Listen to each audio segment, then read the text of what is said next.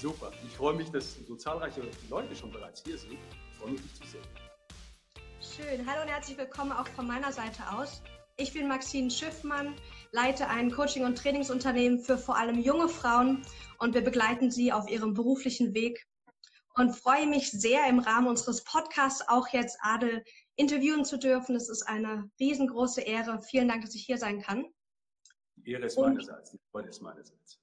Sehr schön. Und für die, die vielleicht alle noch nicht kennen, möchte ich ihn euch gerne kurz vorstellen, denn er ist ein sehr beeindruckender Mann, ist Schweizer Unternehmer, ist Experte für Verhandlungen, Kickbox-Weltmeister, was mich vor allem sehr beeindruckt hat. Zweifacher Buchautor und ehemaliger Facharzt. Und heute geht es ja um sein Buch, Die Karrieresau, Erfolg ist kein Zufall. Und für mich bist du ein tolles Beispiel, dass Erfolg wirklich kein Zufall ist, sondern geplant, strategisch umgesetzt. Und genau darüber, darüber wollen wir heute zusammen sprechen. Ich freue mich. So schön. Adel, Erfolg ist kein Zufall, ist ja der Untertitel deines Buches und auch der Titel für unser Interview. Könntest du diesen Satz anhand deiner Geschichte mal bitte illustrieren? Ja, also zuerst mal muss man sich bewusst sein, was ist über Erfolg überhaupt für einen? Also das ist ja ganz verschieden. Für mich war das so, für mich war Erfolg die Möglichkeit, eine Vision umzusetzen. Ich hatte damals, als ich in der Klinik gearbeitet habe, ein bisschen genug vom Klinikleben, nicht von den Patienten, aber vom Klinikleben und hatte eine Vision von meinem allerersten Unternehmen. Und dann kommt es natürlich darauf an, Visionen haben viele, Ideen, Träume haben viele. Wie kannst du das umsetzen? Und ich habe in meinem Buch, die Karrieresau, eigentlich meine Prinzipien, meinen Werdegang reingebracht, der genau zeigt, dass man mit einer, mit einer Quantum-Strategie, mit ein bisschen Mut, und mit Können natürlich, das braucht es auch, letztendlich zum Erfolg kommt. Mm, okay. Und also wer nur auf den Erfolg wartet, dass der ihn trifft, der wird wahrscheinlich lange warten, der soll lieber einen Lottoschein ausfüllen. Aber wer wirklich Erfolg haben möchte, der muss daran arbeiten und der muss sich an bestimmte Gesetze halten und die möchte ich gerne mit dir diskutieren oder einige sehr, sehr schön. Definitiv. Warst du schon immer jemand, der strategisch sich Ziele gesetzt hat, die umgesetzt hat, oder war das etwas, was du erst im Laufe der Jahre entwickelt hast? Wenn wir mal wirklich zurück in deine Jugend gehen. Ich war schon der Stratege. Ich war eigentlich mhm. immer der Denker. Ich bin so, so ein bisschen das Brainy gewesen, ja. Ich war der, der verträumt in der zweiten Reihe gesessen hat und, und sich Sachen ausgemalt habe. Ich habe auch mhm. in, in meiner Kindheit Bilder anders gemalt als andere. Schlecht, aber, aber anders. Ich habe die Sonne schwarz mhm. gemalt und den Himmel grün. Ich war schon immer der Denker, der wirklich weit vorausgesehen hat. Ich habe mich eigentlich nie an Konventionen gehalten. Das ist ganz wichtig. Also ich war das, was ein unbeliebter Schüler bei den Lehrern ist. Okay, revolutionär, ähm, relativ hastig, temperamentvoll etc. Was ich aber relativ früh verstanden habe, oder ich denke, ich habe es verstanden, mhm. ist es, in die Zukunft zu sehen. Also immer zwei, drei Schritte im Voraus zu planen ähm, zwei, drei die richtigen, ich sage immer, die richtigen Schachfiguren zu setzen, so dass der Weg, mein Weg, den ich mir ausgewählt habe, letztendlich da durchführt. Das, das war schon von Kindheitsbeinen an so. Ich habe dann auch nie verstanden, warum das die anderen nicht sehen. Ich habe dann mit der Zeit gelernt, ich habe Erfahrung gemacht natürlich. Ich bin auch ein paar Mal richtig aufs Maul gefallen. Das, das wäre das wär gelogen. Ich kenne keinen Unternehmer, der das nicht ist. Mhm. Ähm, und letztendlich hat das zu meiner Entwicklung geführt. Ich bin ein Mensch, der sich täglich entwickelt und ich möchte die Leute dazu motivieren, sich eben auch zu entwickeln. Ja. Und es kommt in deinem Buch auch wunderbar raus, deine Geschichte und dieses wirklich an sich kontinuierlich arbeiten und an sich glauben auch. Und das hat mir besonders gefallen, wie du uns da durch diese Reise auch von dir mitgenommen hast. Das freut mich. Ein wichtige, wichtiges Prinzip, was du ja eben gerade schon angesprochen hast, ist dieses Träumen ist wichtig. Mhm. Ich habe auch erlebt ähm, in meiner Einzelarbeit mit Klienten, dass dieses Träumen, das ist etwas ist, was wir verlernen, dass wir das als Kind haben und dass wir das oft verlernen durch unsere Schule, durch unsere Ausbildung. Erzähl doch mal ein bisschen was über Träumen und wie uns Träumen helfen kann, weiter in unserem Beruf auch zu kommen.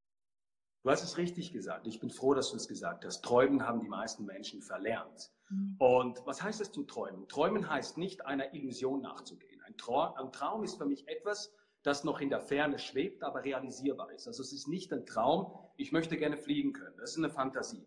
Jetzt die Frage ist immer, wie kriegst du diesen Traummodus an? Und ich sage meinen, meinen, meinen Top Executive Coaches, die ich häufig coache, ähm, immer in meinen Top Executive kleinen Klientel, die ich coache, immer wieder die gleiche Frage. Ich sage, passen Sie auf, sagen Sie sich, was wäre, wenn? Punkt, Punkt, Punkt. Mhm. Füllen Sie mir diesen Satz aus. Da kommen zum Beispiel ganz andere Sachen. Leute sagen, was wäre, wenn ich glücklich wäre? Was wäre, wenn ich mein eigener Chef wäre? Was wäre, wenn ich in meiner Arbeit happy wäre? Das ist eigentlich die Einstiegsfrage, die dieses, Trau dieses Träumen anregt. Wenn ich meine Kinder angucke, von meiner große Tochter, die sechs Jahre alt, die hat das nicht verlernt. Und sie kommt manchmal wirklich mit ganz abstrusen Ideen und ich höre ihr zu. Ich möchte nicht, dass sie dieses Träumen verlernt, weil wir können nur an uns arbeiten und wir können nur uns entwickeln und wir können nur glücklich sein, wenn wir es nicht verlernt haben zu träumen. Also, was wäre, wenn? Punkt. Hm, das ist eine schöne Frage. Du redest in deinem Buch auch von verschiedenen Traumtechniken. Welche, also nutzt du das für dich täglich, wöchentlich? Hast du so eine Traumroutine auch oder was empfiehlst du deinen Klienten?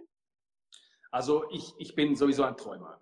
Für mich ist es super wichtig. Ich denke wahnsinnig viel nach. Auch nicht immer positiv. Es kommt auch dazu, oder? Du musst ja auch kritisch sein, ja. Aber so eine klassische Traumtechnik, also irgendwie, ich, ich lege mich jetzt hin, gucke an die Decke und träume das nicht so. Ich lese wahnsinnig viel.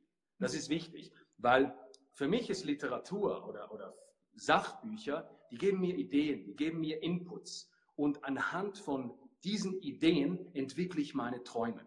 Also ich habe zum Beispiel angefangen, als ich als kleiner Unternehmer angefangen habe, war es für mich ein Traum, selbstständig zu sein. Unterdessen sind wir global aktiv, ja. Oder als ich diese ganzen Verhandlungsgeschichten auf. Also das hat sich entwickelt. Ein Traum darf nicht definitiv sein. Aber du musst diese Vision sehen. Du musst das weite Ziel sehen. Für mich ist ein Traum das Gefühl. Also wenn jemand träumt, ähm, ich träume von Millionär zu werden, beispielsweise. Das ist ein schlechter Traum. Aber wenn du davon träumst, ich möchte selbst, ich träume davon, selbstständig zu sein, unabhängig zu sein, und dafür brauche ich beispielsweise Finanzen. Das ist ein Traum. Ein Traum muss ein Gefühl, muss ein Brennen in dir wecken. Eine bestimmte Technik glaube ich nicht, aber wenn man aufmerksam durch diese Welt geht, viel liest, hört, so auch Gespräche wie mit dir jetzt, das ist für mich eine Inspiration, um meine Träume weiter zu spinnen und zu verfolgen da sprichst du mir aus der Seele. Du hast auch, ähm, du sprichst das Thema Mindfuck an. Ich ja. habe ja lange in England gelebt, das, das, der Begriff ist mir sehr geläufig. Diese okay. Stimme in unserem Kopf, die sagt, jede, immer wenn irgendwas hochkommt von wegen, das würde eh nichts, kannst du vergessen. Also ich kenne es aus meinem Leben, ich war damals irgendwie 21 und dachte, okay, ich will meinem Leben der Persönlichkeitsentwicklung widmen. Und dann kam sofort die Stimme, du bist zu jung, das wird eh nichts. Und was ist, so eine, was ist so eine gute Strategie, damit wir mit diesem Mindfuck um, umgehen können? Damit wir nicht unserem Verstand erlauben, jedes Mal, wenn aus unserem Tiefsten irgendwas hochkrabbelt, mhm. was, was wertvoll ist, dass wir es direkt wieder nach unten schaffen und, und klein machen. Hast du da einen Tipp für uns? Absolut. Also der, der, das ist übrigens etwas, was die meisten Menschen haben, diesen Mindfuck. Also dieses, mhm. diese, diese innere Stimme, die dir eigentlich sagt, die dir Gründe sucht, warum etwas nicht klappen soll. Ja? Und auch wenn ich mit meinen Mitarbeitern zum Beispiel neue Ideen kreiere, wir, wir haben immer so verrückte Ideen, die wir implementieren und versuchen, mhm. dann kommen häufig auch Stimmen so zum Beispiel, ja, aber das geht nicht, weil da haben wir noch, wir müssen, so dieses, ich sage dieses, dieser Detailfreak. Und es gibt eine Frage für mich persönlich, die ich bei mir anwende, wenn ich dazu neige, in diesen Mindfuck reinzukommen. Und das ist die folgende, müssen sich alle gut merken. Wie könnte es eben doch klappen? Mhm. Ja? Also es hört sich ganz plakativ und einfach an. Ist es auch, weil ich bin kein Mensch von Theorie.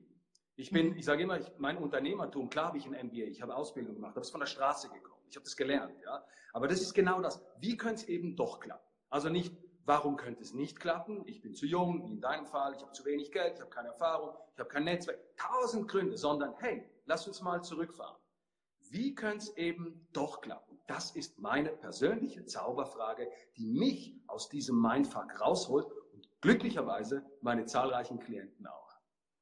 Ja, das wirkt Wunder, weil wir gehen raus aus diesem Fokus, was funktioniert nicht und darauf ist der Mind, der Verstand ja so gepolt und fokussiert auch raus aus dem, okay, wir öffnen den Raum und wir träumen einfach und spielen mal, was wäre, wenn es doch klappt. Finde ich eine super Frage, genau, die wir uns alle merken können. Du sagst das richtig und ich bin auch viele Leute haben gute Ideen. Ideen, viele Leute kommen und haben gute Ideen. Ich finde es wie gut, aber eine Idee ist nichts anderes als eine Idee. Und wenn du nachher, nachdem du diese Idee kreiert hast, in diesen Mindfuck reinkommst und sagst, ja, aber nein, ich muss zuerst, und es ist noch nicht der richtige Zeitpunkt und, und so, dann ist es vorbei. Es ist Ideen, es ist ganz brutal, was ich sage. Ich bin sehr direkt. Kommst du damit klar, Maxim? Ist okay für dich? Klar. okay. Ideen sind scheiße. Das Einzige, was zählt, ist das Ergebnis. Also eine Idee zu, so, so vor sich hinzuspinnen, nützt dir gar nichts, wenn du nachher nicht den nächsten Schritt machst. Und darum, wie könnte es eben doch klappen, ist für mich diese Frage, die dich von der Idee in die Realisation reinbringt. Und zwar automatisch. Es ist faszinierend, einfach funktioniert. Ja, ich arbeite viel auch mit jungen Gründern zusammen und da haben wir ja dieses mhm. Minimal Viable Product, so dieses, was ist das Minimalprodukt, was du kreieren kannst, damit du schnell die Idee umsetzen kannst. Ja. Und das sollten wir alle auch auf unsere Karriere übertragen und nicht tausend Jahre lang darüber nachdenken, sondern die ersten Schritte gehen. Genau. Also wer Denker ist, soll ein Buch schreiben. Ja, das ist super und seine Gedanken da drin fassen. Aber auch da musst du was tun. Es nützt dir nichts, wenn du darüber nachdenkst und mit Freunden darüber diskutierst. Und dann kommen die Freunde, die sagen dir dann auch, oder? Das ist sehr häufig der Fall. War bei mir auch so der Fall. Nee, das klappt nie. Das ist verrückt. Und das ist ja auch was, was, was ganz gefährlich ist. Du musst das Umfeld richtig kreieren. Ich habe das bei mir gemerkt. Also als ich neue, als ich mich entschieden habe, von der Medizin ins Unternehmertum zu gehen, ja, das war so eine Nachtidee, ähm, hat mir bis auf meine damalige Verlobte, hat mir niemand gesagt, tu's. Alle haben gesagt, bist du verrückt und wie, du bist, bist Facharzt und verdienst gutes Geld und so, was auch immer. Man muss das Umfeld kreieren. Das ist wichtig. Ich muss mit anderen Freaks zusammenkommen. Mit Leuten, die nichts damit zu tun haben, weil die projizieren sonst ihre Angst, die sie haben, auf mich. Das ist ganz gefährlich. Mhm. Du schreibst auch, wie wichtig es ist, dass wir an uns glauben und so ein Umfeld kann auch Wunder wirken. Also wenn ich andere Leute erlebe, die genau das machen, was ich gerne machen möchte und die machen das, dann denke ich auf einmal, doch, vielleicht geht es ja dann doch. Ja, natürlich. Ich habe das bei meinem ja. Team. Meine Mitarbeiter, das sind auch so Freaks. Ja? Die sind fachlich super gut, das musst du auch sein, weil du musst was können. Nur wollen reicht nicht. Du musst auch was können. Äh, ich könnte jetzt nie, keine Ahnung, Balletttänzer werden, weil ich völlig unbegabt für sowas bin. Aber ich habe auch Mitarbeiter und Mitarbeiterinnen, die auch so Freaks sind. manchmal sitzen wir zusammen und dann haben wir eine Idee. Paff, wir haben jetzt einen ersten medizinischen Podcast zum Beispiel lanciert. Ja, gab es bisher nicht. Ich habe meinen eigenen YouTube-Channel gegründet. Ich habe, das sind einfach Dinge, die mir eingefallen sind, die, zu denen ich Lust hatte und die ich einfach mal gemacht habe. Natürlich ist es beim ersten Mal nicht gleich gut, weil beim hundertsten Mal ist kein Thema. Die Kontrollfreaks dagegen, die sehen nur die Fehler. Die sagen, ja, das Licht ist nicht gut, du solltest das und das. Ich sehe das nicht. Ich nehme diese Kamera, ich überlege mir, wie funktioniert es und ich tue es. Wie jetzt unser Interview. Ja? Ich habe dir auch gesagt, ich möchte die Fragen nicht kennen, weil, ich's viel, weil, ich, weil mich das langweilen würde. Wenn mich Menschen ja. langweilen, dann, dann Bock. Du bist nicht langweilig, das ist gut. Also somit, so, somit geht es um diese, diese Kreativität zu fördern. Mhm. Die geht verloren heutzutage. Ja, das stimmt. Ich möchte mit dir gerne nochmal ein anderes Thema ähm, einsteigen, und zwar das Thema Image. Denn okay, cool. Image finde ich ein cooles, cooles Thema, ein wichtiges Thema. Vor allem ist es auch was, was, glaube ich, für uns Frauen so wichtig ist, weil wir Frauen, habe ich das Gefühl, wir sind manchmal so nett und freundlich und wir wissen auch gar nicht, also bei, bei euch Männern ist es ja so, ja, ich bin dann der Bad Boy oder der Rocker und wie du es in deinem Buch so toll beschreibst. Aber ich finde, als Frau haben wir gefühlt nicht so viele Optionen. Ich möchte gerne mal mit dir da drauf gucken, wie können wir als Frau auch Image nutzen und was heißt es, sich ein Image aufzubauen? Also zuerst mal muss man sich bewusst sein, was ist ein Image überhaupt? Ja, viele verstehen das mal. Für mich ist Image das, was die Leute über dich erzählen, wenn du den Raum verlässt. Das ist dein Image. Ja? Und bei den, ich sehe da keinen Geschlechtsunterschied. Ich sehe einfach, dass die meisten Leute, 99 Prozent, nicht an diesem Image arbeiten, weil es ihnen nicht bewusst ist. Ich gebe dir ein Beispiel. Ich habe da so eine kleine Image-Formel kreiert. Ich, ich habe mich lange damit beschäftigt. Letztendlich ist ein Image ein Branding. Also wie werde ich wahrgenommen? Und für mich ist die erste Frage, erstens mal, wo fühle ich mich wohl? Wo bin ich authentisch? Das muss ich schon mal wissen. Ja? Aber wo möchte ich hinkommen? Und wie muss ich wirken, damit ich da hinkomme? Das ist wichtig. Beispiel. Jemand möchte sich bei einer Bank bewerben für einen Führungsjob. Ja? Mhm. Und postet auf Facebook beispielsweise Fotos, wie er sie, sie, nehmen wir mal sie, in Thailand einen Typen auf dem Schoß sitzt. Ja? Das mag vielleicht für die Leute, für die Freunde lustig sein, für ein Image ist es ein Killer. Geiler ist es doch, wenn du zum Beispiel jetzt du als Frau Publikationen schreibst zu bestimmten Themen zum Beispiel oder wenn du wenn du wenn du wenn du bestimmte Sachen ins Internet reinlädst, die für dein Image wichtig sind. Ich frage dich mal, darf ich dich mal was fragen? Du musst aber ganz ehrlich zu mir sein, okay? Klar. Was hat, wir haben uns ja vorhin nie getroffen. Was habe ich für ein Image auf dich geworfen? Das interessiert mich mal. Was, was habe ich für ein Image? Ganz ehrlich. Ah, du lächelst, das ist schon mal gut. Jetzt lachst du. Ganz ehrlich. Ganz also spontan. ich habe dich wahrgenommen als. Hm? Wenn du meinen Namen ich habe dich wahrgenommen. Ähm, erfolgsgetrieben, maskulin, so ein bisschen Bad Boy passt. Okay. Und so ein bisschen schwer einzuschätzen. Das Schwer waren so die, die okay. Stichworte. Ja. Das ist ja gar nicht schlecht. Bad Boy kann sein, das ist eine Ansichtssache. Ähm, getrieben, definitiv, kein Thema. Schwierig einzuschätzen, wahrscheinlich schon, weil ich sehr, sehr breitbandig aufgestellt bin. Man ist immer sehr kritisch, wenn jemand vieles relativ gut macht. Ja, ist schon so. Was hat mein Image verstärkt? Was hast du getan, um, um, um diese Information? Was hat, was hat dein, mein Image bei dir geprägt? Ich frage dich mal. Lass mal umdrehen. Ähm, also einmal, klar, dein Internetauftritt, deine YouTube-Videos, Ah, deine Art von. Bildern. Lass mal Step by Step. Internetauftritt, Art von Bildern. Wie war mein Internetauftritt? Was, was siehst du da? Wenn du auf meine Ich Website sehe- meine- Ausdrucksstarke Schwarz-Weiß-Bilder, cool. ähm, starke Wörter Mhm. mh, und auch stark ähm, deine Erfolge aufschreibend und aufgliedernd. Zeigt Okay, mir, du bist genau. ein Mensch, der das wertschätzt und das auch vorzuweisen hat.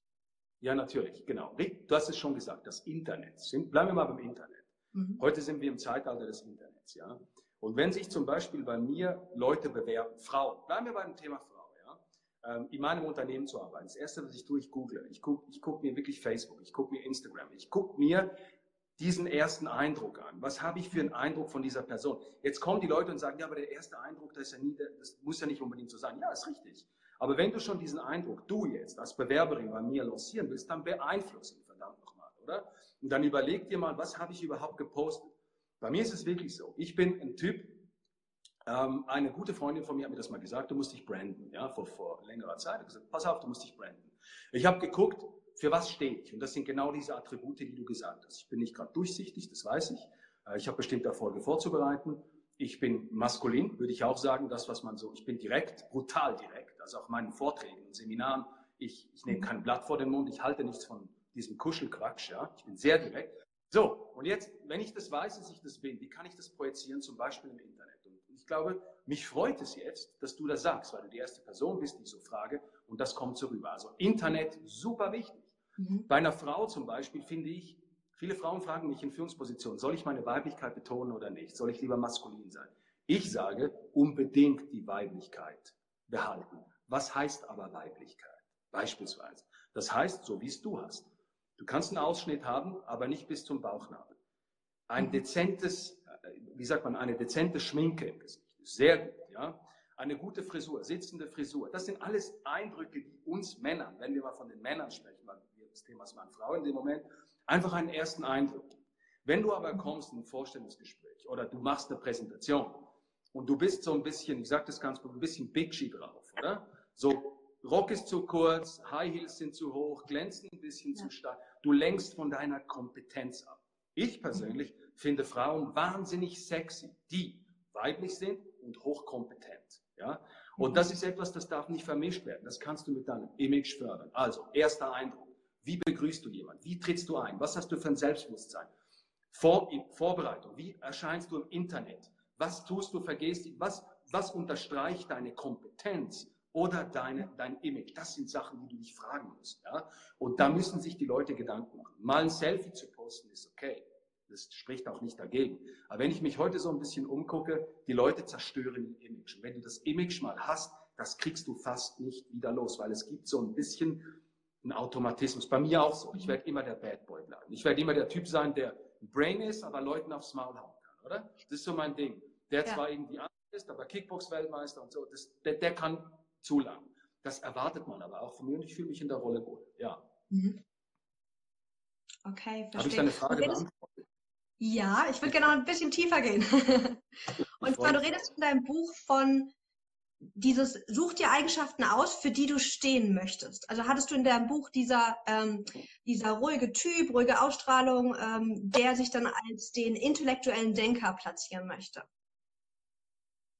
Ja. Wie ist es denn, also als Frau, Ich habe den ersten Teil nicht verstanden. wenn wir, Ja. ich würde gerne mit dir nochmal tiefer in das Thema eintauchen, wie wir uns wirklich im echten Leben Ton, auch platzieren. Hörst du mich? Ich habe das akustisch nicht verstanden. weil wir einen kleinen Unterbruch hatten. hatten. Frag doch nochmal ganz ganz kurz. Jetzt habe ich dich wieder drauf. Live-Übertragung gehört dazu. Wenn wir, ist immer so mit dem Live, alles gut. gut. Wenn wir uns, cool. perfekt, cool. Okay, wenn wir uns nochmal aufs Image konzentrieren, dann schreibst du in deinem Buch, schau dir an, auf welche mhm. Eigenschaften möchtest du dich fokussieren und für die möchtest du stehen.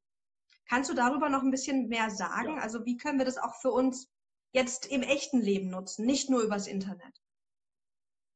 Okay, klar, natürlich. Also wenn du jetzt zum Beispiel, wenn, du musst zuerst wissen, wer du bist. Ich glaube, die wichtigste Frage überhaupt für eine Entwicklung oder für die Basis ist zuerst mal zu wissen, wer bin ich. Ja, das ja. wissen die meisten Leute nicht. Wer bin ich? Wenn ich diese Frage beantwortet habe, zum Beispiel ähm, jemand ist, du hast gesagt, intellektueller Denker. Das ist er. Er merkt, ich bin lieber der, der nachdenkt. Ich möchte dieses Image fördernd für mich einsetzen. Ja, dann macht es keinen Sinn, wenn dieser Mensch in der Lederjacke rumläuft und Harley Davidson fährt. Das ist okay. Ich sage das ganz bestimmt überspitzt. Ähm, er muss sich wohlfühlen in dem, er muss aber auch zeigen, für was er einsteht. Also wenn wir jetzt vom Denker sprechen, ist es sicher nicht der, der großspurig auftritt. Sicher nicht. Das ist wahrscheinlich eher der Schweiger.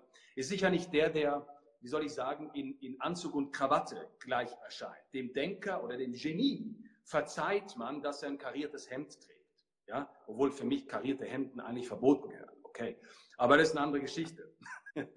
Das sind alle Sachen, die du nur beantworten kannst, wenn du weißt, wer du bist. In meinem Fall, wenn ich ganz konkret spreche, ich wusste, ich bin Stratege, ich kann knallhart sein, das weiß ich, das ist klar, mein Sport. Ich habe aber sehr viel Respekt vor meinem Gegenüber. Ähm, ich habe so bestimmte ethische Grundsätze, die ich als Mediziner natürlich auch in meinem Blut drin habe. Und das versuche ich in meinem Image, oder ich habe es versucht, unterdessen muss ich das nicht mehr, doch zu zeigen. Das heißt, der Arzt wird bei mir nie weg sein. Also ich, das, das, das, ich bin Mediziner im Herz und Blut, auch wenn ich nicht mehr praktiziere.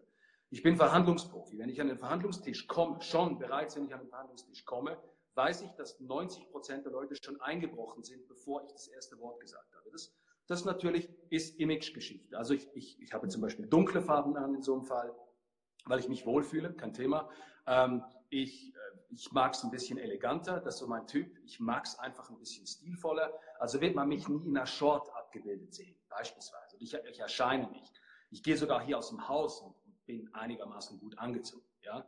Ich bin ein bisschen revolutionär, das heißt, ich trage selten Krawatte. Das ist auch so ein Ding. Wenn ich eine Krawatte habe, dann ist es offen. Siehst du, ich mache mir alles Gedanken, wo fühle ich mich wohl und wie kann ich das projizieren, außerhalb des Internets.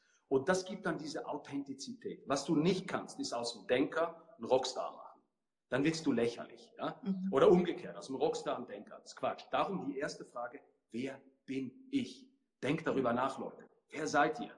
Und was könnt ihr daraus machen? Das ist die Frage. Hm, Wenn ihr zu mir kommt, kann ich das euch nicht, ich kann nicht aus der Tüte zaubern und euch einen anderen Mensch machen. Ich optimiere euch. Aber für das müssen, müssen wir zuerst mal daran arbeiten, wer ihr seid, wer bin ich. Genau, es geht nicht darum, anders zu sein, sondern das Beste aus dir herauszuholen und nach außen zu projizieren. Ja, wenn du, also nach außen, wenn du Lust dazu hast. Ja, aber einfach, mir geht es darum, das Beste aus dir rauszuholen. Weil warum solltest du ein langweiliges Leben haben, wenn du wirklich ein außergewöhnliches Leben verdienst? Das ist doch die Frage. Warum soll ich ein Leben haben, das okay ist, aber ich habe eigentlich Bock, was ganz anderes zu tun? Und wenn ich Bock darauf habe, warum tue ich es nicht? Und ich zeige den Leuten in meinen Seminaren, in meinen Vorträgen, in meinen Büchern und so, wie auch du, zeige ich Methoden, die, die von mir sind. Ich kopiere nichts. Ich zeige mein Leben. Karrieresau ist mein Leben. Und das ist teilweise brutal kontrovers natürlich. Weil ich nicht zu diesen Coaches gehöre, die irgendwie sagen, ja, ihr müsst fühlen und so. Sondern ich sage, ey, bist du zufrieden mit deinem Leben? Nicht. Du findest es scheiße? Okay. Warum ist es scheiße? Weil so und so. Okay, du, du möchtest aber nicht mehr, dass es scheiße ist. Ja, richtig. Okay, jetzt lass uns arbeiten. Das ist mein Ansatz. Mhm. mhm. Sehr aktionsorientiert. Sehr, ja, das ist der intellektuelle Ausdruck. Aktionsorientiert. Richtig, absolut. Da hörst du auch, ich bin eher der intellektuelle Denker als der, als der Kämpfer. du jetzt? Ja, definitiv. Also ich, ich, bin so ein bisschen am Zwiespalt bei dir, muss ich dir ehrlich sagen. Ich finde, hm. ähm, ich finde cool, was du machst. Ich habe deine Website angeguckt. Ich finde sie sehr pragmatisch. Ja. Du bist schlau. Man muss sich anmelden und so. Das finde ich richtig cool. Du, du weißt schon, was du kannst. Du bist sehr kompetent. Das merke ich auch. Ähm, aber du bist Mensch, weißt du. Du bist jetzt, ich habe, weiß nicht, mhm. tausend Interviews in meinem Leben geführt. Das mag ich jetzt besonders, obwohl wir das übers Handy machen, ja. Aber ich mag mhm. das, weil du, weil du weiblich bist. Du bist hübsch. Du versteckst es nicht. Das finde ich gut. Aber du bist trotzdem kompetent und souverän. Ist manchmal ein bisschen unsicher, das gefällt mir. Das ist, finde ich, klasse, so ein Interview zu führen. Dankeschön. ja, es ist eine Kunst, das einzusetzen.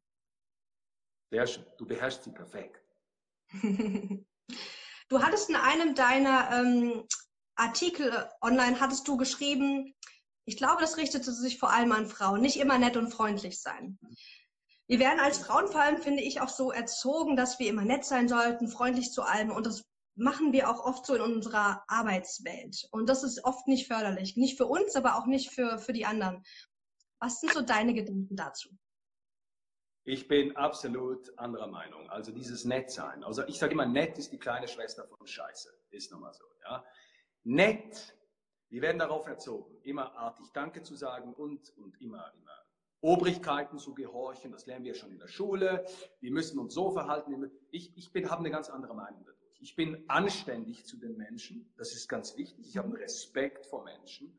Ich habe vor jedem Respekt, der mir den Respekt gegenüberbringt. Das ist ganz wichtig. Aber wenn jemand denkt, er muss, ja, mich, mich, mir gegenüber sich nicht respektvoll verhalten, zum Beispiel im Business, aber auch privat, dann sehe ich keinen Grund, falsch nett zu sein. Die Netten sind auch die, die immer alles gleich tun. Kennst du das? In jedem Unternehmen hast du immer so, ich sage immer, den, den, den Typ Arsch. Kann eine Frau, kann ein Mann sein. Also wenn, wenn um Freitagabend um fünf ein Projekt noch irgendwo gemacht werden muss, geht man immer zu gleicher Person. Das ist der nette Mensch. Nett ist nicht gut. Anständig ist gut. Nett heißt, auch mal seine Gedanken äußern zu dürfen. Jetzt haben wir aber eine Kontrovers in unserer Gesellschaft. In den meisten Unternehmen, die ich kenne, die ich betreue auch in Verhandlungen und in Coachings, ist es leider so, dass es keine Gesprächskultur gibt. Das heißt, man sagt immer, das kennst du wahrscheinlich auch als Coach, man sagt immer, ähm, sagt, wenn euch nicht, was nicht passt, wenn du das tust, dann wirst du abgesägt. Das war bei mir übrigens genauso in der Medizin. Ich, ich war nie nett zu meinen Kollegen. Ich habe meine Meinung gesagt, weil es mir um den Patienten geht. Ja? Ich habe mhm. gesehen, wir haben ein paar Narzissten, wir haben ein paar Vollidioten in unserem Team. Sorry, wenn ich das so offen sage, steht auch in meinem Buch, habe ich den Leuten auch persönlich ins Gesicht gesagt, ganz nebenbei. Das sind wirklich Vollidioten. Und ich sehe nicht ein, wenn der Patient darunter leidet, warum ich jetzt, weil das mein Chef ist, in Anführungs- und Schlusszeichen, einfach Ja mhm. sagen muss. Nein, seid ein bisschen unangepasst, sagt eure Meinung. Bei Frauen finde ich das besonders wichtig. Jetzt kommt aber wieder die Männerdomäne die Männer, leider, wir sind ja so Idioten, dass wir dann dazu neigen und sagen, ja, pass auf, die hat ihren schlechten Tag, ja, die ist jetzt wahrscheinlich schwanger, die hat ihre Tage. All diese, diese dämlichen Sprüche, die kenne ich auch und ich kann kotzen, wenn ich die höre. Mhm. Ja. Ich finde, eine Frau muss eine Persönlichkeit haben. Eine Frau sollte wissen, wer sie ist. Sie muss wissen, wer sie, was sie kann und sie muss für ihre Ideale einstehen. Genauso ein Mann im Übrigen. Das ist sehr wichtig. Und sie muss sie, sie äußern. Und jetzt sage ich auch noch einen Tipp. Wenn das Unternehmen das nicht akzeptiert, dann wechselt das Unternehmen. Ihr verlasst nie das Unternehmen, ihr verlasst immer nur die Vorgesetzten. Ja, das ist für mich ein wichtiger Punkt. Besser als nachher mit, mit, mit 30 ein Magengeschwür zu haben, weil du jeden Tag kotzen könntest, wenn du da reingehst. Also, nett ist die kleine Schwester von Scheiße. Einfach mal Nein sagen. Nein, ich tue das jetzt nicht. Nein, ich habe jetzt Feierabend. Punkt. Mal gucken, was passiert. Ja. Und sich einfach mal trauen, damit auch zu spielen. Also das nicht als, du musst es jetzt immer machen, sondern einfach mal damit spielen, das ausprobieren. Wir sind oft so ängstlich, einfach mal andere Verhaltensweisen an den Tag zu legen. Ja, wir wurden trainiert darauf, den Obrigkeiten zu dienen. Das ist zum Beispiel etwas, was ich in meiner Jugend nicht gelernt habe. Ich bin in, ich bin, ähm, in einem Kindergarten aufgewachsen, der keine Kontrolle hatte. Das war damals ein Experiment von der Psychologischen Fakultät der Uni Zürich. Also wir hatten keine Gesetze. Wir haben uns die Gesetze als Kinder, als fünf, sechsjährige Kinder selbst gemacht. Das hat mich wahnsinnig geprägt. Ich bin zum Beispiel jemand, der autoritäre Personen hasst. Ja? Also Leute, die sich autoritär aufspielen. Es gibt eine natürliche Autorität, die habe ich auch, das weiß ich. Aber es geht darum, so diese, diese Chefspielerei. Das, ich kann mit autoritären Personen nicht umgehen. Ich bin, sage immer, ich bin zu überzeugen, aber ich bin nicht zu befehlen. Und als ich das gewusst habe, musste ich Unternehmer werden. Definitiv. aber ist ja gut gekommen. Aber ich bin zum Beispiel in einem Umfeld aufgewachsen, aufgewachsen auch mit meinen Eltern, wo ich immer alles sagen konnte. Ich konnte fragen. Meine Eltern haben nicht zuerst das hinterfragt, was ich, was ich gesagt habe oder wenn ich reklamiert habe. Sie haben, sie haben das zugelassen. Wenn ich mit meinen Sonntagsschuhen in der Pfütze rumgehüpft bin, dann hat mich meine Mutter hüpfen gelassen. Die hat nicht gesagt, du darfst es nicht. Verstehst du? Das ist so eine Eigenschaft, die sich bei mir durchgesetzt hat. Heute genauso. Ich sage immer, ich bin ein ganz schlechter Chef mit meinen Mitarbeitern. Aber ich bin, glaube ich, top in Sachen Leadership. Ich bin ein schlechter Chef, weil ich finde, mit Angst zu, Angst zu regieren, was die meisten Chefs, Chefinnen heute tun, ist für mich nicht der richtige Ansatz. Ich muss Leute begeistern können, ich muss Feuer spüren. Mhm. Und da sage ich dir, um auf deine Frage zurückzukommen, ja, mal zu spielen, mal Nein zu sagen, mal sagen, nee, ich tue das jetzt nicht, oder mal jemandem widersprechen. Anständig, respektvoll, aber konsequent und mit Hand und Fuß. Das ist wichtig. Das gefällt mir. Lass uns zu P, äh, Prinzip Nummer 5 übergehen, Emotionen managen. Als ich diesen Bereich gesehen habe, ja. war es erstmal so, oh, dann kommen wir hier diese Machos, die dann meinen, so Emotionen müssen gemanagt werden und kontrolliert werden. Da war ich erstmal so ein bisschen anti, als ich dieses Kapitel gelesen habe. Aber ähm, du kommst zu ganz wichtigen Punkten, nämlich, dass wir uns nicht unbedingt mit unseren Gefühlen identifizieren, uns davon leiten lassen, dass wir sozusagen getrieben sind von unseren Emotionen, sondern dass wir einen guten Umgang damit lernen, dass, dass sie uns nützlich sind und dass sie uns helfen, unsere Ziele zu erreichen. Und ein wichtiger Punkt war der Umgang mit Angst. Mhm. Und da hast du so ein schönes Zitat in deinem Buch gehabt. Sinnbildlich war, sagst du, mhm. ähm, ich bin davon überzeugt, dass viele Menschen der Meinung sind, erfolgreiche und mächtige Personen seien immun gegen negative Emotionen und Ängste. Aus meiner Erfahrung kann ich Ihnen garantieren, das ist definitiv nicht der Fall. Oder glauben Sie ernsthaft, dass der cool aussehende Formel-1-Weltmeister Lewis Hamilton seinen hämmernden Herzschlag nicht bis in den Kopf spürt? Punkt, Punkt, Punkt.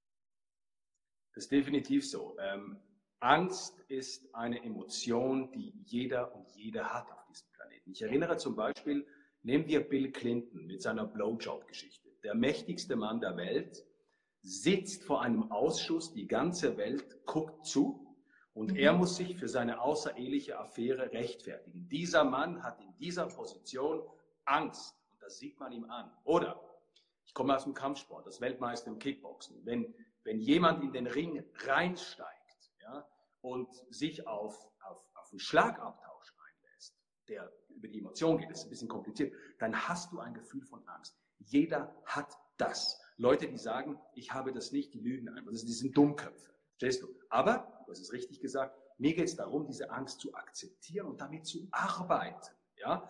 Es gibt zum Beispiel Leute, die sagen, du solltest jeden Tag etwas tun, das dir Angst macht. Ich finde das ein guter Ansatz. Bei mir war das zum Beispiel so, ich mache jeden Tag, das habe ich bis heute, ich, mache, ich experimentiere jeden Tag mindestens eine halbe Stunde in meinem Geschäft mit Dingen, die ich mich sonst nicht trauen würde. Ich gebe das auch an meine Mitarbeiter weiter. Zum Beispiel, wenn die Mails verschicken klassische Akquise-Mails. Ja? Muss ja machen. Manchmal muss Akquise. Wir sind in einer guten Situation. Wir müssen nicht, aber das musst du immer kultivieren. Dann haben meine Mitarbeiter das von mir gelernt, Dinge reinzuschreiben, die sie sich sonst nie trauen würden, weil ihnen die Angst machen. Aber mit dieser Angst können sie spielen. Sie gehen in die Konfrontation rein. Ja? Sie sagen nicht, ich habe keine Angst und scheißen sich ein, ja? sondern sie haben diese Angst, sie akzeptieren, sie ist wie verliebt sein. Ist genau das gleiche eine Emotion aber ich arbeite damit. Und was ich den Leuten rausgeben möchte, ich habe, weiß nicht, hunderte von Verhandlungen auf Top-Level geführt, also mit Politikern, mit den mächtigsten Leuten, die du dir vorstellen kannst. Alle hatten Angst. Alle. Weil, mhm. außer sind Psychopathen, etwa 2,5 Prozent sind Psychopathen oder 14 Prozent im Top-Manager. Das ist eine andere Geschichte. Die haben Angst. Und das ist ein normales Gefühl. Erfolgreiche Menschen müssen Angst. Das ist, ein, das ist ein Zeichen für Intelligenz für mich, für Empathie. Aber du musst damit arbeiten. Ja? In meinem Buch schreibe ich relativ genau, zuerst mal, hey Leute, da draußen hat es viele, die Angst haben, die sind wie ihr, aber lernt es zu kontrollieren, lernt damit umzugehen. In meinem Buch ist relativ ein weites Begriff, ähm, zeige ich den Leuten, ihr braucht keine Angst, ihr braucht da keine Angst vor Veränderungen zu haben. Es geht immer um die Veränderung. Ihr braucht keine Angst vor dem Erfolg zu haben. Ich kenne Leute, die haben Angst vor dem Erfolg. Sie wünschen ihn, und wenn er da ist, zum Beispiel im Showgeschäft, ich, ich betreue viele Stars, dann, dann, und jetzt haben sie Angst. Sie haben Angst, ihre Persönlichkeit zu verlieren. Sie haben Angst, in den Medien zu sein. Plötzlich fängt diese Angst an. Du musst damit, du musst diese Angst annehmen und damit arbeiten. Ich zeige dir im Buch genau wie. Kannst du darauf nochmal eingehen? Was sind so zwei, drei Tipps, wenn ich jetzt gerade merke, ich bin im Veränderungsprozess? Ich merke, ja. ich ähm, will mich neu bewerben oder ich wurde gefeuert oder ich, was auch immer. Und ich merke jetzt gerade, jetzt kommt Angst hoch. Was können wir tun, damit wir damit besser umgehen können? Wie gesagt, ich muss zuerst die, erste Frage stellen, wer bin ich? Also ich muss von dieser Angst, diesem Angstgefühl zuerst mal wegkommen. Ich merke, ich habe Angst, ich habe dieses ungute Gefühl. Äh, ich spreche nicht von der Angst, wenn du in eine Tiefgarage reinläufst, nachts um halb drei. Das ist nicht die gleiche Art, sondern die Angst, die einen hindert. Das geht ja um das, ja. Ich, ich muss zuerst wissen, was, wer bin ich? Was möchte ich? Dann akzeptiere ich diese Angst. Das heißt, ich, ich lasse auch mal zu und sage, jetzt im Moment spüre ich das. Ich kann nicht dagegen kämpfen. Das ist ein großer Irrtum. Und dann muss ich mich aufs Ziel fokussieren. Ja? Also die ganz großen Menschen, die ich beraten durfte und darf, haben alle diese Eigenschaft gehabt. Die sind aus dieser Angst rausgekommen und haben sich aufs große Ziel fokussiert. Jetzt sind wir schon wieder beim Veränderungsprozess. Wenn du diese Vision, dieses große Ziel nicht hast für dich, das kann zum Beispiel sein, ein neuer Job, das kann sein, keine Ahnung, dass du einen Sport anfängst, das können auch die kleinen Dinge sein. Aber wenn du dieses Ziel nicht hast, kannst du nicht mit der Angst umgehen. Also man kann nicht die Angst bekämpfen, wenn man nicht weiß, wer bin ich und wo will ich hin. Das ist ein großer Irrtum. Weil wenn ich das große Ziel sehe, geht die Angst weg. Es ist wirklich so. Also bei mir ist es so. Mhm. Ich wollte Weltmeister im Kickboxen werden. Ich bin in diesen Ring reingegangen. Ich hatte vorher Angst. Angst, ich könnte verletzt sein, was auch immer. Das hat so lange gedauert, bis ich vor diesem Ring stand. Um jeden Schritt, den ich diesen Ring reinging, ging diese Angst weg. Weil ich diesen Titel sah. Weil ich die Leute gesehen habe. Weil ich wusste, ich habe gut trainiert. Ich bin bereit. Und ich war bereit und ich habe den, die Angst, die sie hatte, hatte ich auf meinen Gegner projiziert. Ich habe den ersten Niederschlag verpasst und dann habe ich Panik in seinen Augen gesehen. Das hat mir die Angst genommen. Ja, also, also dieses Ziel kann uns einen wunderschönen Grund geben. Ja. Das ist schön. Ja, und ich finde es ja. so wertvoll, dass du auch sagst, dieses, hey, Angst ist ganz normal. Und wir denken oft, oder wenn sie dann hochkommen, denken wir, oh, ich will mich nicht so fühlen, ich sollte mich nicht so fühlen. Und dann machen wir Dinge, die, die nicht unser besten Selbst entsprechen. Nein, natürlich, dann, dann stellen sich die Leute dämlich an. Das ist wie wir zum Beispiel, nehmen wir ein anderes Beispiel. Du bist verliebt. Ja? Das kannst nicht einfach sagen, ich bin's nicht. Mhm. Oder du bist nicht verliebt. Andere Seite. Gibt's ja mhm. auch. Du bist mit jemandem zusammen oder du datest jemanden und das funkt nicht. Du kannst ja. nicht, das, das ist auch eine Emotion. Du kannst nicht einfach sagen, okay, ist ja alles super, aber ich bin jetzt verliebt. Das funktioniert nicht. Du musst es akzeptieren. Ja? Und mhm. dagegen zu kämpfen, du hast es richtig gesagt, lässt uns häufig in dämliche Situationen reingeraten. Angst annehmen, das große Ziel sehen und den nächsten Schritt tun, auf das eigene Selbstbewusstsein sehen, auf das, was ich kann. Und dann geht sie weg. Mir das. Sehr schön. Dankeschön dafür. Ich habe jetzt hier den besten Experten für Verhandlungen gerade neben mir sozusagen. Gibst du uns noch mal zwei, drei Tipps für unsere nächste Verhandlung? Was können wir besser machen? Was sind so, so leichte Tricks, die wir einfach in unser Leben integrieren können? Also etwas vom Wichtigsten überhaupt ist die Vorbereitung einer Verhandlung. Also wenn du dich nicht richtig vorbereitest, das heißt Internetrecherche, ich muss wissen, ich verhandle nie Verträge. Also ich bin so der Typ, der es schafft, Menschen ja, ziemlich unter Druck zu setzen. Ich werde auch dafür Schattenverhandler und so, andere Geschichte. Anderes als meine Motivationsgeschichte, die ich mache. Ja? Ähm, also Vorbereitung, super wichtig. Ziele setzen, Forderungen stellen, mindestens 15 Forderungen, Teamaufstellung machen, das ist sehr komplex. Dann reingehen. Wie erscheine ich beim ersten? Du verhandelst schon um Macht, ja, sehr wichtig. Äh, wer sagt was? Wie ist unser Team aufgestellt? Verhandle ich alleine oder verhandle ich im Team? Ganz wichtig. Dann, was passiert beim Non-Agreement? Das überlegt sich niemand. Also was passiert, wenn wir nicht zu einer Einigung kommen? Das muss ich vorbereitet 80 Prozent meiner Tätigkeit, wenn ich Verhandlungen unterstütze, schwierige Verhandlungen, ist Vorbereitung. Nichts anderes. Ich erkenne immer wieder, dass die meisten Leute reingehen und sich nicht vorbereiten. Zum Beispiel Vorstellungsgespräch. Nehmen wir mal was Einfaches. Vorstellungsgespräch. Ja? Mhm. Ich muss wissen, wie ist die Firma aufgestellt. Ich muss wissen, wer ist der Entscheidungsträger, die Entscheidungsträgerin. Ich muss wissen, wer sitzt vor mir. Ich muss denen ihre Facebook-Profile angeguckt haben. Ich muss wissen, was will ich. Ich muss meine Forderungen in vornherein definiert haben.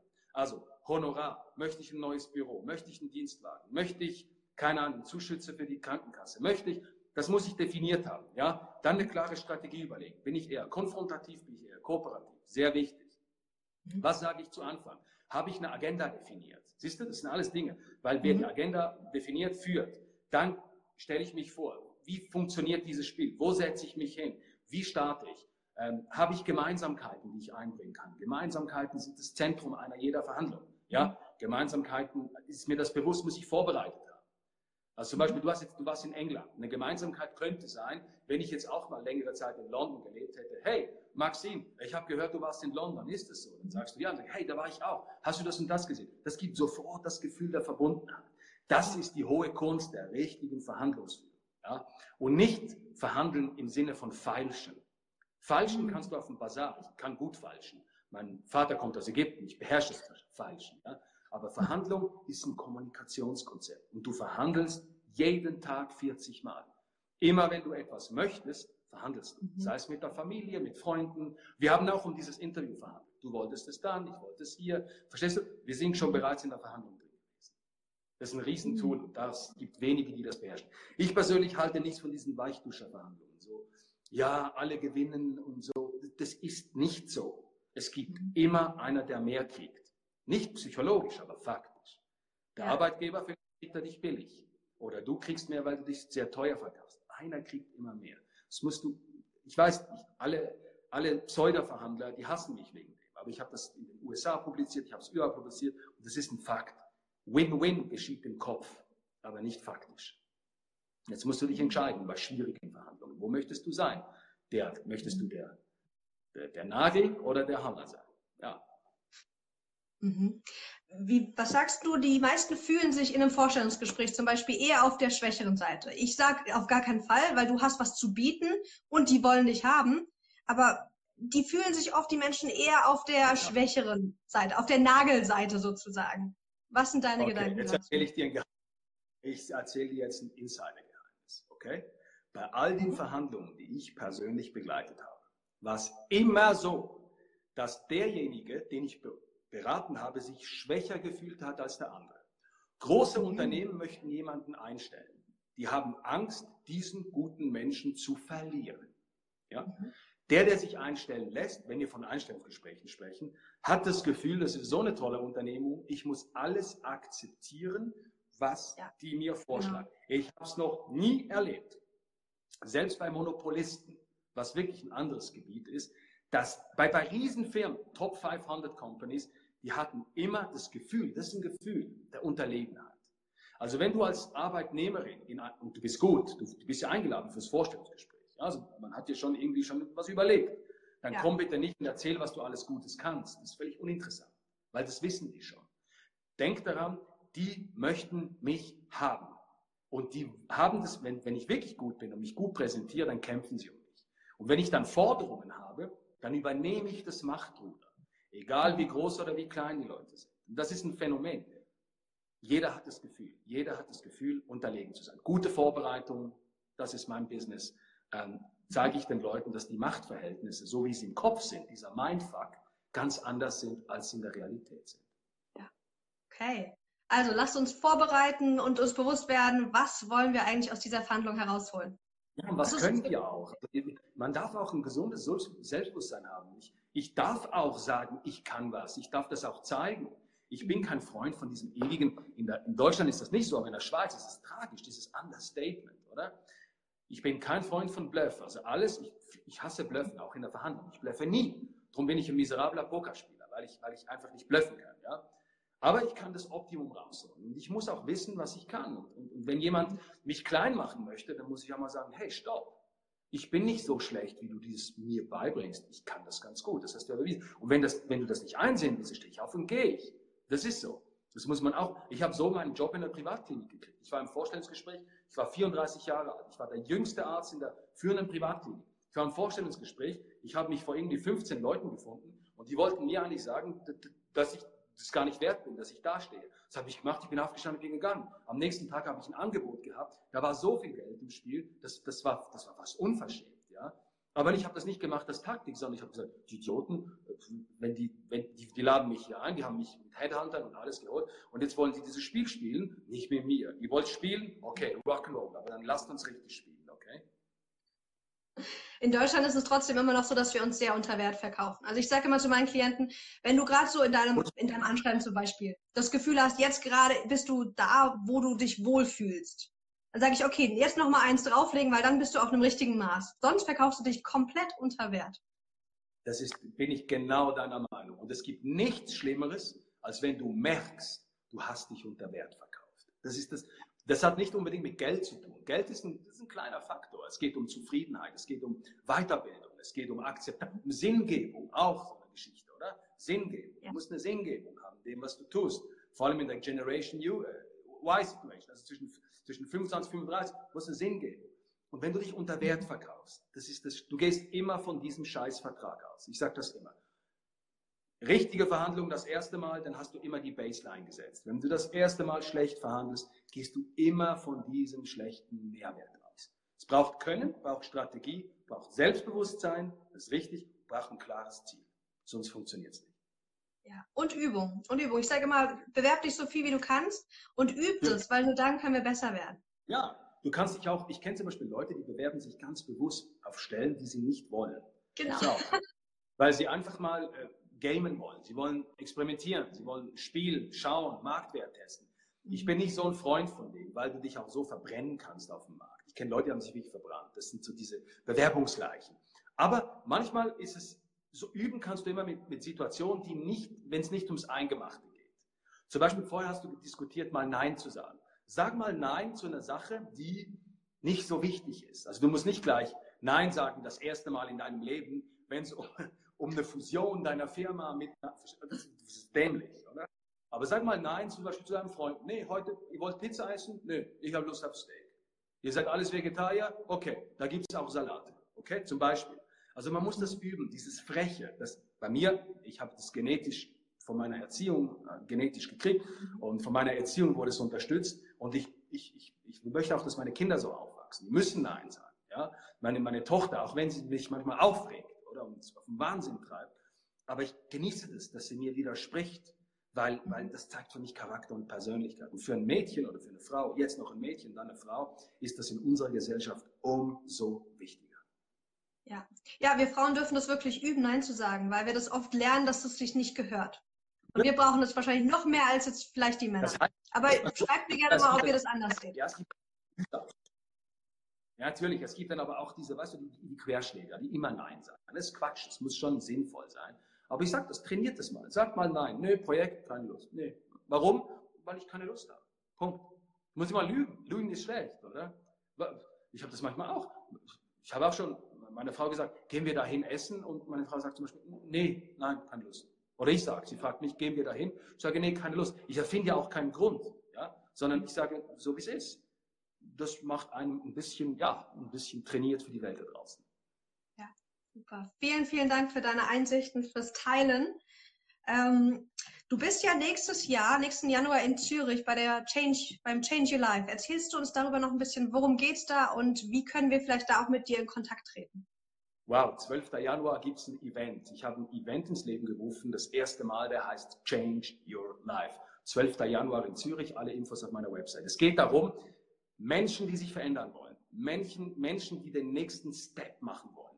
Menschen, die, die nicht einfach nur, ja, wie soll ich sagen, nicht nur diskutieren wollen, sondern an einem Abend das Leben neu definieren möchten. Mhm. Und lasst euch überraschen. Ich kann nur so viel sagen. Es wird der Hammer. Also 12. Januar in Zürich. Ich würde mich wahnsinnig freuen. Ist jetzt offen. Wir haben jetzt erst gerade die Anmeldung ähm, aufgeschaltet. Anmelden. Also es wird der Hammer. Ihr werdet rauskommen und ich kann euch jetzt schon sagen, ihr werdet ein anderes Leben haben. Und ich werde euch meine Erfahrungen mitgeben und es wird, es wird einfach nur geil, aber ich möchte nicht zu viel verraten. Lasst euch überraschen.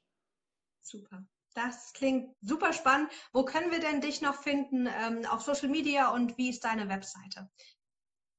Ähm, ja, meine Webseite äh, drabdelativ.com. Also einfach meinen Namen googeln, dann kommt man drauf. Ich bin auf Instagram, ich bin auf Facebook, ich bin auf LinkedIn. Äh, also es gibt schon ein paar Orte, ja. Wer mich aber kontaktieren möchte wegen geschäftlichen Sachen, bitte nur über das Geschäft, nicht über, über, über Instagram oder so. Dann habe ich einen YouTube-Channel, der heißt ähm, Erfolg ist kein Zufall. Kommt jede Woche ein Podcast und YouTube-Videos, die motivieren, kommen wahnsinnig gut an. Ich, ich, ich erkläre da einfach ja, Dinge, die, die mich be beschäftigen. Kommt wahnsinnig gut an. Und ich würde mich freuen, wirklich, wenn sich da viele Leute anmelden und anklicken. Super, vielen, vielen Dank. Das lohnt sich. Ich habe mir schon einiges angeguckt, bin total begeistert. Vielen, vielen Dank, dass du dir die Zeit für uns genommen hast. Danke. Äh, war mir eine Riesenehre. Super. Und ich freue mich. Ich bin ja nächste Woche in Fulda, ganz in deiner Gegend, Vortrag und vielen herzlichen Dank für das tolle Interview. Es war sehr inspirierend. Ich wünsche dir viel Erfolg für deine Coaching-Tätigkeit und weiter so. Es war ein wunderschönes, inspirierendes Interview für mich. Und ich wünsche dir einen wunderschönen Abend. Dankeschön dir auch. Bis dann. Ciao. Bis, bis Maxine. Und vielen Dank fürs Zuschauen an alle meine Freunde. Ja, vielen, vielen Dank. Ja, und die, die es werden, großartig. Schreibt uns, schreibt uns eure Eindrücke und ich werde versuchen, die zu beantworten. Okay? Ich wünsche allen viel Erfolg. Wir sehen uns am 12. Januar in Zürich oder sonst auf YouTube, Facebook, wo auch immer. Bis bald. Ciao.